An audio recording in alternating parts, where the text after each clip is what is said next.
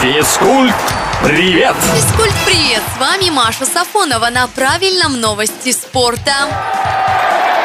Артем Дзюба определился с новым клубом. После семи лет в «Зените» форвард попрощался с питерцами и теперь будет играть в Турции за команду Адана Демирспор. Несмотря на то, что поиски нового коллектива подзатянулись, Артем на уступки в своих условиях не пошел и в итоге договорился на зарплату в полтора миллиона евро в год. Чемпионом России Дзюба становился четырежды. Теперь попробует взять титул в Турции, но придется постараться стараться, а Донадимир Спор завершили на десятом месте.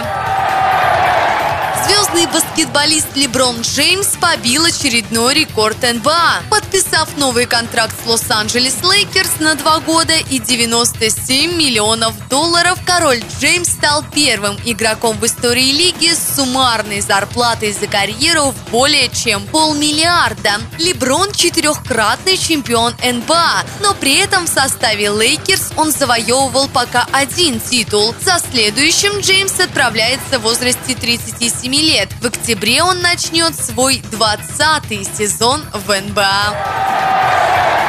Еще немного о деньгах стал известен призовой фонд открытого чемпионата США по теннису. В этом году он составит 60 миллионов долларов. И это самая большая сумма за всю историю существования US Open. При этом на турнире равноправие. Призовые у мужчин и женщин одинаковые. Победители и той, и другой сетки получат по 2 миллиона 600 тысяч долларов. US Open 2022 пройдет с 22 августа по 19 сентября сентября.